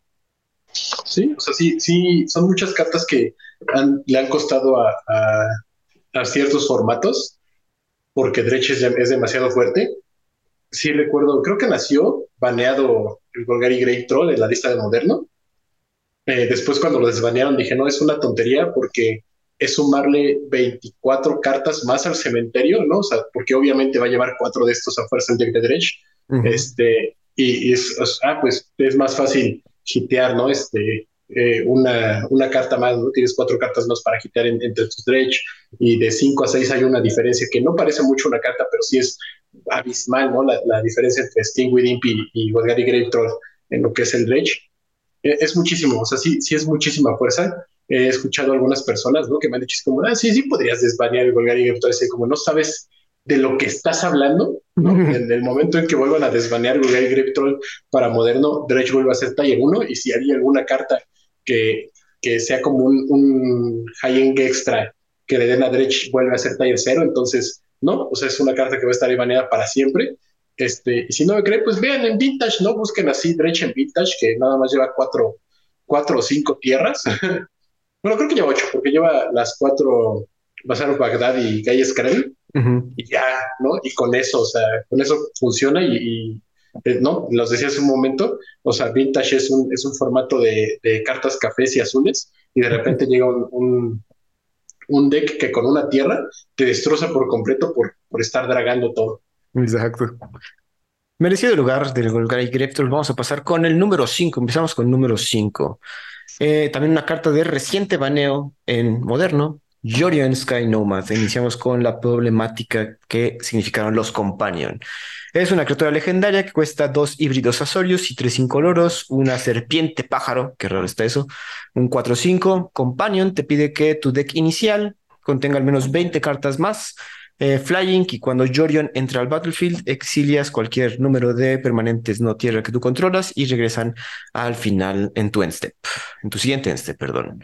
Como comentamos, esta carta de reciente baneo en moderno, más que nada, a pesar de que es muy poderosa, la situación de que puedes usarlo de companion, esas 20 cartas adicionales se tendrían que ser como un drawback, sin embargo, pues no, le metes 20 cartas que te van a servir más y Jorion jalaba perfecto. La situación era que tenías que manejar decks de 80 cartas y los jugadores de moderno, como bien saben, tienen manos chiquitas, entonces se tardaban mucho y hasta se les caían los decks, entonces por eso resultó baneada. Ah, no, ¿cómo creen? O sea, sí fue baneada por su poder, ese blinkeo parece que no, pero el hecho de que estuviera a tu disposición en la zona de Companion, a pesar del cambio de reglas de Companion, si no se acuerdan, ahorita lo comentamos más adelante, ese cambio de reglas eh, con otra carta pero el caso es que Jorion sí era bastante poderoso y era muy común ver decks de 80 cartas con las mejores cartas de moderno y Jorion, ¿no? Para sacarle poder. Si te acuerdas, es, de hecho esto es reciente, o sea, del año pasado para acá, hasta le decían Jorion Money Piles, porque obviamente el deck era carísimo, tienes que tener varias fechas, varias tierras, varios triomas y las mejores cartas del formato. Sí, sí, me acuerdo, Chad, alguna vez este, nos quedamos viendo una final o, cuartos de final en, moderno. Me sorprende que te saque de onda eh, pájaro serpiente, porque pues somos mexicanos y Quetzalcoatl la serpiente emplumada. Eso es cierto. Entonces es como la interpretación norteamericana de cómo sería Quetzalcoatl, nada más que no creo que estén los colores correctos, pero este, eh, a mí no me gusta Jorion, no me gustaron los decks con 20 cartas extras, se me hacía una pérdida de tiempo terrible. Lo que sí es muy importante mencionar es que los compañeros vinieron a cambiar y romper formatos. O sea, el tema de tener una carta extra siempre a tu disposición, eh, creo que es lo que estuvo mal de todos los companions. Aquí Brian me va, me va a poder corregir. Eh, pues sí, sí, ¿no? Porque estoy de acuerdo. Yo no pondría a ninguna criatura, a ningún compañero en una lista de las mejores criaturas de la historia del Magic. Yo creo que son las peores criaturas de la historia del Magic, porque la mecánica de jugar Commander en formatos que no son Commander es una estupidez. es, es, es, muy tonto. Fue de los más grandes errores que ha cometido Wizards en, su historia. Yo no quiero jugar Commander en moderno, yo no quiero jugar Commander en estándar, yo no quiero jugar Commander en, en ningún otro formato que no sea Commander. Y que basemos el poder de una criatura en que la puedes tener como tu comandante, también se me hace una tontería completamente porque entonces deberíamos de basar eh, eh, todos los comandantes ¿no? de Commander, porque es el formato obviamente más popular, es lo más jugado de Magic, entonces también tendríamos que tomar eso en cuenta, cuando pues no debe de ser así en, en, el espectro de las mejores criaturas de la historia del Magic. Entonces yo ahí sí estoy muy en contra ¿no? de lo que hizo esta persona en su lista. Eh, no debería de haber ningún companion, y si hay algún companion tiene que ser porque por sí solo, si la robas en tus 60 cartas, eh, funciona igual que una Dragon Race Channeler, que eh, un Golgari Great Troll, ¿no? Incluso. Un Solitude. Aquí aplausos para Brian. Si tuviéramos presupuesto, tendríamos el botoncito de, pero pues no hay presupuesto. Yo, o sea, yo estoy de acuerdo con todo lo que están diciendo, sin embargo, creo que sí está, el, el, autor está tomando en cuenta que el hecho de ser companion es lo que le da todo el poder para entrar en el número 5. O sea, a pesar de que la habilidad, ese blinqueo, aparte de ese blinqueo, no solo es de criaturas, es de permanentes y es masivo. O sea, puedes blinquear la, tu, tu board completo. Si tu board completo te va a dar value cuando regrese, ese value se va a regresar. Y si de casualidad puedes volver tú a blinquear a Jorion, ese blinqueo se vuelve masivo. O sea, también yo creo que el poder, eh, eh, aparte de que sumarle que el hecho de que esté companion, eso le suma más, pero yo sí la veo bien posicionada. Sé que eh, es como hacer un poco de cheat que el companion le dé tanto poder a una carta, pero es que así se hizo el juego. Perdón, pero Wizards decidió en algún momento, como bien dice Brian, meter Commander en formatos construidos. Ajá, o sea, creo que partimos de que hay errores y hay errores garrafales, ¿no? O sea, un error es la Dragon, ¿no? La, la Dragon's Rage Channel. No, respeta eso. Eh, eh, porque es muy poderosa, o sea, es muy poderosa, ¿no? Yo pienso que se les fue un poquito de la mano. Un poquito. Eh, Joga que se les fue totalmente de la mano. O sea, Joga que es un error. Oco es un error, ¿no? Hablando de criaturas y de otras cosas, ¿no? Time Walk y Power Nine son errores. Pero esto es, es, un error garrafal porque sí no debería de estar. A mí, a mí no me gusta que estén las, en las criaturas más poderosas. Creo que específicamente en ese, en ese número, en el número 5, pudiera haber estado cualquier otro. Bueno, no cualquier otro, otra criatura. criatura de poder, te dice. Ah, una otra, otra, criatura de poder, ¿no? O sea, otra, otra criatura de poder. Pero se, se fueron con que es que tiene companion. ok, entonces esta criatura verde, verde roja que te da mana de los cinco colores, ¿cómo se llama? Giganta. Giganta. O sea, ¿por qué no está ella? Ella sigue viendo juego. Ya porque es que es, porque es más poderosa esta. Y más poderoso, eh, Lutri hubiera sido más poderosa si lo hubieran dejado jugar. No, no creo. Pero bueno, Entonces... vamos, a aguantarnos ese más comentarios porque todavía, bueno, ya, ya spoilearon el número uno. vamos a el número cuatro. Es una carta que vino a desmadrar Legacy, un formato White Plume Adventurer de reciente impresión, este orco clérigo de Commander Legends, eh, Adventures of Baldur's Gate, Battle of Baldur's Gate, no me acuerdo. Cuesta uno blanco, dos incoloros, tres, tres, que cuando entra te da esa cosa que se llama la iniciativa. Y al principio de cada upkeep del oponente puedes desgirar una criatura que tú controlas. Si, si ya completaste un dungeon, destapea a todas las criaturas que tú controlas. Esta cartita vino a hacer problemas en el único formato construido donde se puede jugar, donde se podía jugar, Legacy. En este deck específico que hemos comentado mucho en este podcast, porque estaba padre y porque vino a desestabilizar todo Legacy, el mono blanco iniciativas, que el chiste era bajar, chitear a esta criatura en turno 1, turno 2, usando Lotus Petal, Ancient Tomb o cosas así. Entonces, para ganar la iniciativa desde el primer turno y sacarle todo el provecho, que aparte ese, ese dungeon de la iniciativa está bien poderoso. O sea, llega un punto, uno de los cuartos hace que tu oponente pierda el cuarto, una cuarta parte de su vida, nada más solo por pasar un upkeep y el chiste es defender la iniciativa. También se vio muy beneficiada por el hecho de que este deck mono blanco pues también tenía respuestas eh, que no costaban mana, que, no cuestan mana, como solitud, obviamente. Amigos, como ven aquí la White Plume Adventurer. Sí está bien rota, ¿no? O sea, está bien rota la mecánica de iniciativa. Eh, lo probaron con el primer dungeon, que era este, explorar el calabozo y se dieron cuenta que ah, explorar el calabozo no está tan, tan duro.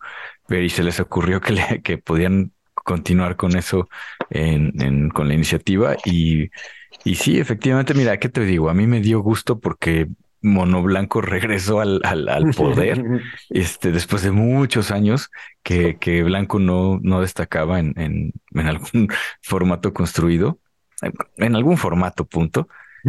Y, aquí regresó con todo, ¿no? Y, ella fue la, la estandarte, ¿no? Creo que también le metían el, el sazonado, ¿no? El... Sí, pero el punto, la que está baneada es esta. es esta, ¿no? Porque esta cuesta tres y la puedes, como dices, Extension Tomb y, este Lotus Petal y ya, ya entró, ¿no? Está bien dura. Vayan. Qué chula de carta. A mí me gustó muchísimo todas estas cartas blancas de tomar la iniciativa, todo este deck que llegó a romper Legacy, que generó un montón de llanto entre los jugadores de azul, me fascinó. Yo fui muy feliz en ese momento, sigo siendo muy feliz porque Iniciativa sigue siendo un buen deck en, Legacy a pesar de que banearon esta carta.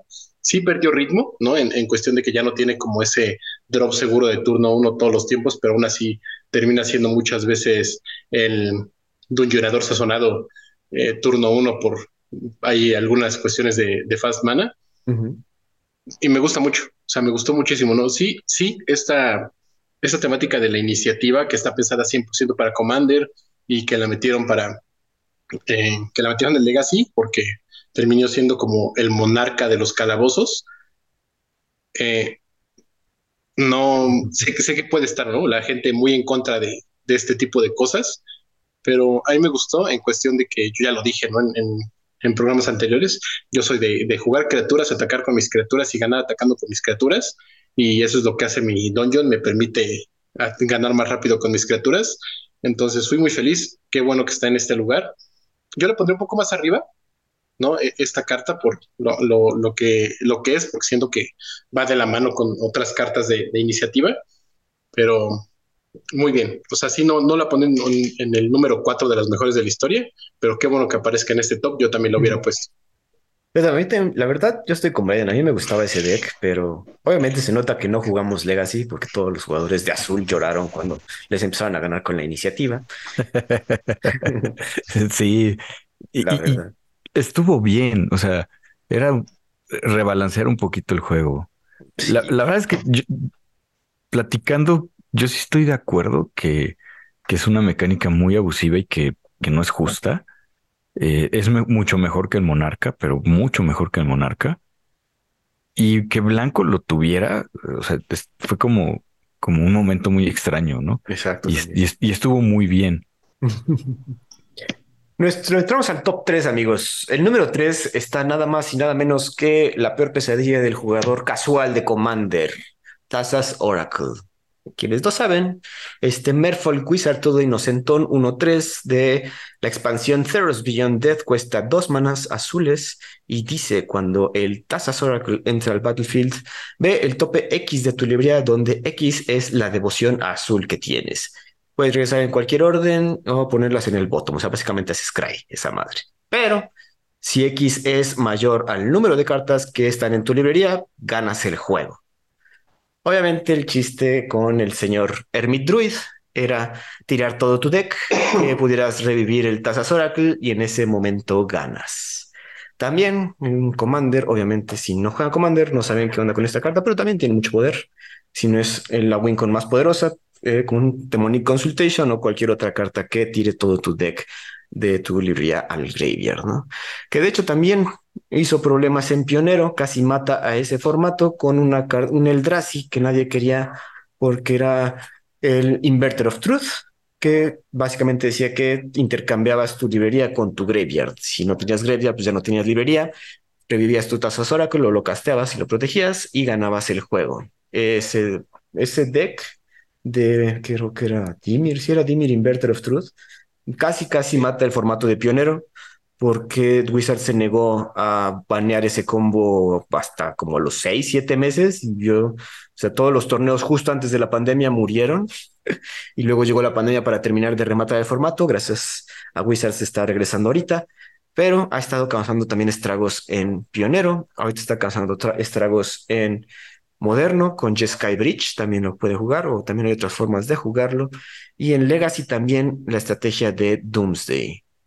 Entonces, un pescadito que te hace ganar el juego se dice fácil, pero está muy cabrón. Aquí nuestro, el autor del, artículo dice que el, el, oráculo hace el trabajo mejor que cualquier otra carta. Y creo que ese puede ser como el epitafio, ¿no? El, aquí el punto final, ¿no? Eh, sí es una carta que efectivamente te hace ganar el juego en un turno. Y lo puedes hacer tan rápido como turno 3 o lo puedes hacer tan, tan lento como el tiempo que tú quieras, pero al final sabes que vas a resolver Tazas Oracle y alguna otra cosa para no tener deck y ahí en ese momento ganas. Porque aparte la pueden matar en respuesta y el trigger está en el stack y el trigger va a resolver, ¿no? y, y, lo mismo pasa en Commander, ¿no? Yo igual escucho muchas quejas de, de en Commander porque es, es sumamente consistente jugar Tazas Oracle, Demonic Consultation o Tainted Pact. Y lo que hace tanto Tainted Pact como Demonic Consultation es muy similar. Demonic Consultation es un instant que por uno negro tú dices una carta, remueves seis cartas del tope y, y, y de ahí este, empiezas a remover cartas de tu deck hasta que aparece la carta que, que, dices, ¿no? Entonces generalmente dices Black Lotus o tu comandante o lo que fuera, porque no quieres, ¿no? Encontrarla y pues se va todo tu deck y Task Circle dice, hace el scry y, ah, mira, gana el juego. Es mejor que Laboratory Maniac y igual con pilas de Doomsday, en, en Vintage lo puedes resolver, o sea, tu Doomsday y, y te lo acomodas y, y ganas, ¿no? Entonces es una win condition muy consistente, lo que la hace como muy poderosa. A mí no me gusta, no, me, gusta, pero reconozco que, que, esa consistencia es la que la pone en el número 3, ¿no? En la lista de este, de este autor. Le mandamos un saludo a nuestro amigo de Tlaxcala favorito, el joven Lazos, que vino a platicarnos cómo no le gusta ganar con este combo. Con este combo. Saludos, Lazos. Brian, qué, ¿Qué opinión te merece el llamado Thoracle? Pues desde que salió yo sabía que estaba muy buena, ¿no? Este, nunca voy a olvidar cuando le, le pedí, ¿no? A un amigo, ¿no? Un saludo a Humberto, que lo metía a su deck y me dijo, ne, no está tan buena, hasta que se la terminé aventando en su cara diciéndole, métela a tu deck de Commander porque es lo más fuerte que existe. Este, se terminó dando cuenta de, de la realidad, ¿no? De lo que es esta carta. Digo, tiene deck en todos los formatos en los que es legal, eh, creo que nada más el pionero, ¿no? De, que le banearon al, inverter como que... No, no estaba baneado, ¿no? El No, no estaba baneado el inverter. No, desde que le banearon se ve como que la gente dijo, bueno, pues vamos a no jugar con estas cosas para que no se hagan tonterías, ¿no? Este, y, ya no, pero de ahí en fuera, en Modern hay un deck con este deck, en Legacy hay un deck con este deck, en Vintage hay un deck, hay un deck con esta carta, entonces, en todo, ¿no? En todo existe eh, el Tazos Oracle, va a seguir existiendo, eh, es una de las cartas que yo siempre he dicho que deberían de estar baneadas en, en Commander, ¿no? Para que el formato fuera un poquito más eh, variado en, ciertas cosas. Este, siempre, ¿no? Muchos jugadores me han tirado de loco de que no hace falta. Y pues obviamente, pues como ya sabemos que el, comité de Commander ni le importa. Porque, este Commander, según sus palabras, se regula solito. Pues ya no sé, es, es mejor banear eh, o querer banear una L antes de que salga a, a una taza Oracle. Pero bueno, ¿no? nunca los voy a entender.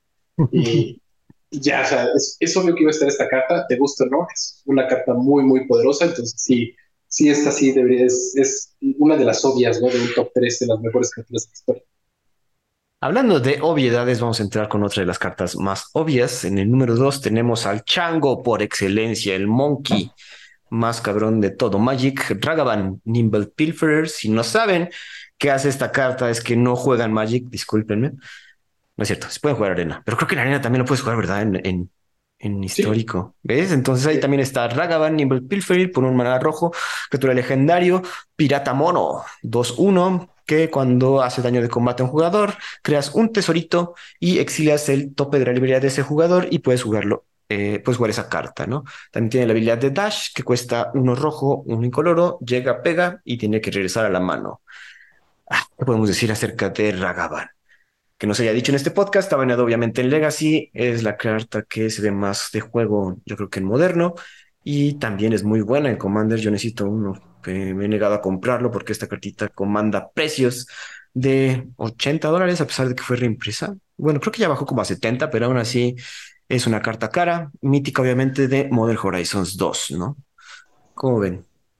Aquí hay un patrón y voy a hablar rápido del patrón, ¿no? Modern Horizons 2 vino a cambiar Magic, punto. Y a mí lo que me gusta de Ragavan es que Karisev la, lo ponía en juego, ¿no? Y ponía un token de criatura legendaria, Ragavan, 2-1 con haste, te pegaba, ¿no? Y ya se iba el changuito con dash, ¿no? Y como era token, pues sean. Y aquí ya la vemos impresa. Y esa historia me gusta.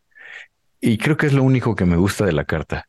No me gusta el precio, no me gusta que me pegue, no me gusta que en juego avanzado tenga dash y si yo no tengo la respuesta en la mano, me pega, me remueve del tope, me pone un tesoro y castea lo que, lo que me removió del tope hasta el final del turno. Es una carta. Tiene que, gastar, hasta el final del turno. Sí, es, hasta, el final del turno. Chango baraco, desgraciado. Está muy duro. O sea, yo creo que tal vez sí es la mejor carta por un maná y que aparte la puedes convertir en una carta de juego temprano. Es muy, muy dura y te puede ayudar a cerrar el juego en, juego avanzado. Entonces, y aparte en rojo, ¿no? Es, está muy, muy poderosa. Tal vez sí, yo creo que esta sí es la carta más poderosa en la historia de Magic. Estamos en número dos, falta una. Pero a ver, Brian, coméntanos yo amo al Chango, ¿no? La verdad se me hace una carta súper fuerte, me gusta muchísimo, tiene la ventaja de que se muere contra todo, es legendaria, entonces no puedes tenerla, o sea, en el campo al mismo tiempo, para que no te pases de lanza.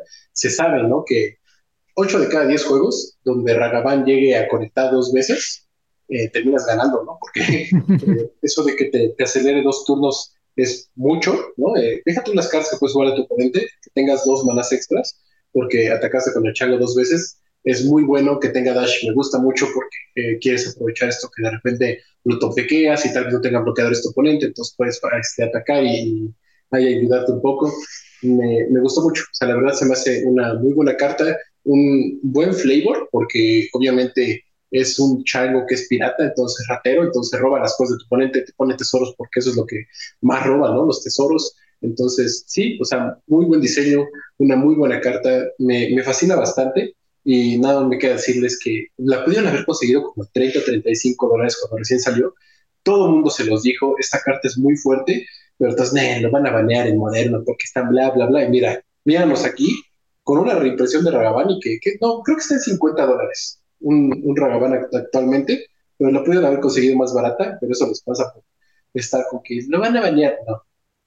No, Dejen de esperarse que baneen una carta. Está en, está en ese filito de, de lo baneable y no baneable, que sí, ciertamente, por todo lo que comentó Brian, no va a haber, no se va a ver baneado próximamente. De hecho, y tiene una reimpresión reciente, entonces obviamente Wizards planea mantenerlo en el formato, en el formato de moderno por más tiempo, ¿no? Y bueno, si se preguntan qué carta es mejor que Ragavan, pues una carta que está baneada y que eh, fue baneada en uno de los formatos donde no se banean cosas. Y si no saben qué formato es, es Vintage. Vintage son las cartas tan restringidas, o sea, las cartas más poderosas de Magic de todos los tiempos, como los Moxes y el Black Lotus, están restringidos. Puedes jugar uno en tu deck. Pues Lurus of the Dreams Den, esa companion que cuesta dos manas híbridos Orsov y uno genérico, un 3-2 con lifelink, Companion, obviamente, que solo te pide que tu deck tenga, todo tu deck tenga converted mana cost de dos o menos, algo que para los decks eficientes de los formatos más poderosos, pues no es nada difícil, ¿no? Pero tiene la habilidad de que durante, uno, durante tu turno, una vez por turno, puedes castear un permanente con mana convertido dos o menos de tu graveyard. Lo más abusable de esto, obviamente, es los eh, artefactos que cuestan cero desde los Lotus, desde los Moxes, hasta los Mishras Bubbles, ese como cantrip que te cuesta cero. Entonces estás robando cartitas por cero cada turno, lo cual este gato estaba siempre en tu mano inicial. Vamos a recordar la regla inicial de Companion. Podías castearlo en cualquier momento por tres manás, no tenías que ponerlo en tu mano como ahorita se hace comúnmente, que tenemos que pagar tres manás para comprar al companion y entre a nuestra mano. No, en ese entonces podías castearlo desde la zona de companion, lo cual este gato era muy fácil que este señor viera juego, ¿no? Y no sé si se acuerdan, yo sí lo recuerdo y era muy aburrido ver Lurrus en, como companion. Eh, oye, chat, ¿cuánto cuesta Mana Bolt? No, no Mana Bolt, es Time Bolt. Mm, no sé, déjame ver, pero cuesta como uno o dos, ¿no? Dos, ¿no? Sí, creo que también lo puedes llevar. Sí, este, exacto. Creo que cuesta uno, Time Bolt. Time Bolt. Vamos a ver. Cuesta dos. Sí, también puede estar costando tu Time Bolt de cementerio. Tu time Bolt. Entonces tienes ahí un convito en el que lo destapas tu Time Bolt y lo, lo tapeas, tomas un turno extra y con Lurus lo regresas y vuelves a hacerlo y así hasta que bajas el mana suficiente y tu oponente no juega, ¿no? Entonces está bien duro. Eh, a mí me gusta mucho Lurus. Pero voy a regresar a mi punto número, creo que era el 5 con este Jorion. Y es que no, no me gusta la idea de que los companions sean las cartas de criatura más poderosas, porque eh, eh, coincido con Brian totalmente. Está mal hecho. Está mal diseñado, está mal pensado. Fue un momento muy difícil para la humanidad. Estábamos en pandemia cuando salió Icoria. Y qué bueno, güey. Porque si no hubiéramos, bueno, la idea es que a lo mejor, si no hubiéramos estado en pandemia, hubiéramos resuelto este tema mucho más pronto y más rápido. El, chiste es que pues no lo hicimos, y, pero desde el diseño no estoy de acuerdo. Lo que sí es que tengo un Lurus en mi deck de Commander con Alela, y cuando me sale es una chulada porque empiezo a regresar Mishras Bubble, Ursas Bubble, este, artefactos de coste cero, pongo aditas, e, e, e, en fin, jugar con él eh, se siente bonito, pero no está padre en formatos construidos. Me parece que la idea de llevar Commander a, formatos construidos no está chido. Entonces, diré que no, no estoy de acuerdo en que sea el número uno. Ragavan es el número uno. y, y por ahí tenemos otros dos huecos. Brian. Aquí, porque yo repito, ¿no? No me gusta que se tome como companion eh, esta habilidad de compañero como una métrica para definir si la carta es muy buena, ¿no? Porque es, eso de siempre la tienes virtualmente en tu mano, lo que las hace muy fuertes. Eh, digo, no, es, es personal, ¿no? Es completamente mi opinión que no me guste porque se me hace así de los grandes errores en diseño de juego en la historia del Magic, entonces eh, se me hace como esa ventaja, ¿no? De, es que nos equivocamos un montón, entonces por eso es muy buena. Es como de, no, o sea, no, no, se me hace como que entre un carro este, con un motor de un cohete espacial, ¿no? A competir en carreras. Entonces, una, una tontería, ¿no? Para, para mí. Este, en, particular, creo que el Urus dentro de tus 60 cartas igual sigue siendo bastante bueno, ¿no? Si esto de que estés, eh, sea recurrente, ¿no? El poder jugar, pues, cartas como, obvio, ¿no? La, la, que siempre pensamos es Mishra's Bowl, porque es ver una carta de, de, tope de oponente que te da esa información que muchas veces es valiosa, eh, una carta extra, ¿no? Por estar robando cada turno, por nada más tenerlo en juego, es bastante bueno, ¿no? Entonces, sí, ¿no? Este, la odio mucho, o sea, odio mucho también a, a. Ah, tuvo el mismo efecto que Hogak, pero, pero en, en, peorcito, ¿no? Porque tú, Hogak, tú, tú, cuando veías a Hogak, veías a muchos decks que trataban de luchar contra Hogak, y cuando veías a Lurus, veías que todo el mundo jugaba a Lurus.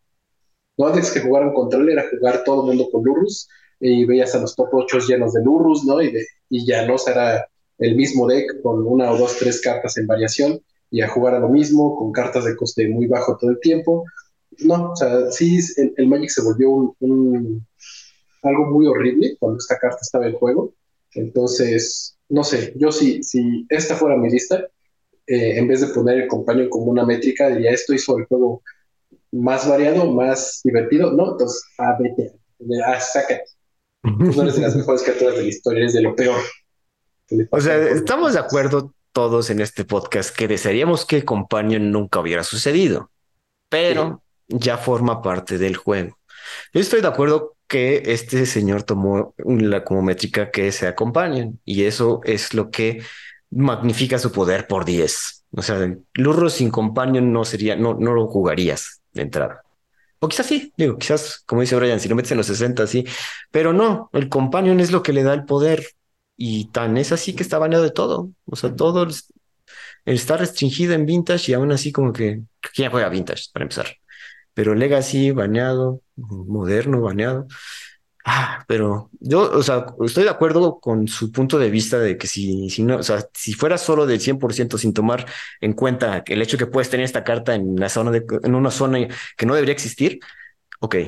Pero como existe esa zona y Wizards ha decidido mantenerla a pesar de la errata, pues esta criatura es la mejor, es la criatura más poderosa de Magic por estar baneada en todo. bueno, no es una, no es, no es una métrica, pero sí, yo solo veo value en este gatito. En fin, comentarios finales. Mira, a mí me hubiera gustado incluir otras cartas, ¿no? O sea, por ejemplo, el Delver of Secrets fue una carta que dominó muchos y que de hecho en Vintage, Vintage en Legacy, perdón, todavía se sigue jugando. O sea, ah, cuando piensas en, en Iset Delver, este, y que no lleve Delver of Secrets, está chistoso, ¿no? Este, a mí me gusta mucho la carta, yo sé que a ti también te gusta. Dead Shadows es una carta que sigue jugándose en el deck de Dead Shadows. Eh, por ahí ya sé que eh, no les gusta, pero Tarmogoyf. Sabía que me ibas a decir. Venga, venga, dilo. Mandémosle saludos al buen Manuel. el Tarmogoyf no es bueno desde hace 10 años, no inventen. A lo mejor menos, como 6. Tiene 6 años que no es bueno, pero cuando fue bueno, fue muy bueno, o sea, dominó muchos formatos. Ya, ya, ya, retira. Bueno, pero en, ese sentido hay muchas criaturas que en su época han sido muy buenas, ¿no? Serra Angel, eh, Isamaru, Hound of Conda, Kir ¿no? O sea, All Men of the Sea, ¿no? O sea, All, Men of the Sea. Que... Son criaturas que en su época, existiendo así en, su entorno, eran muy buenas, pero que hoy en día son basura. Eh, el Tarmogoyf le pasó lo mismo, no pudo trascender épocas y ahorita, este, no sé, yo creo que llevar un portavasos y un Tarmogoyf en tu deck es lo mismo. bueno, oigan, pero por ejemplo, ¿los nuevos orcos entrarían? Yo creo que sí. O sea, por ejemplo, esas cartas están bien duras. El Hall Breacher, si se jugara, también fue bien duro. Y, mucha gente construyó decks alrededor de Hall Breacher. Pero no se juega por estar baneado. No se juega porque. Y aquí Lurusi está baneado y Yorion está baneado. Entonces, en las métricas de este señor. No, pero sí están legales en, en Vintage y en Legacy.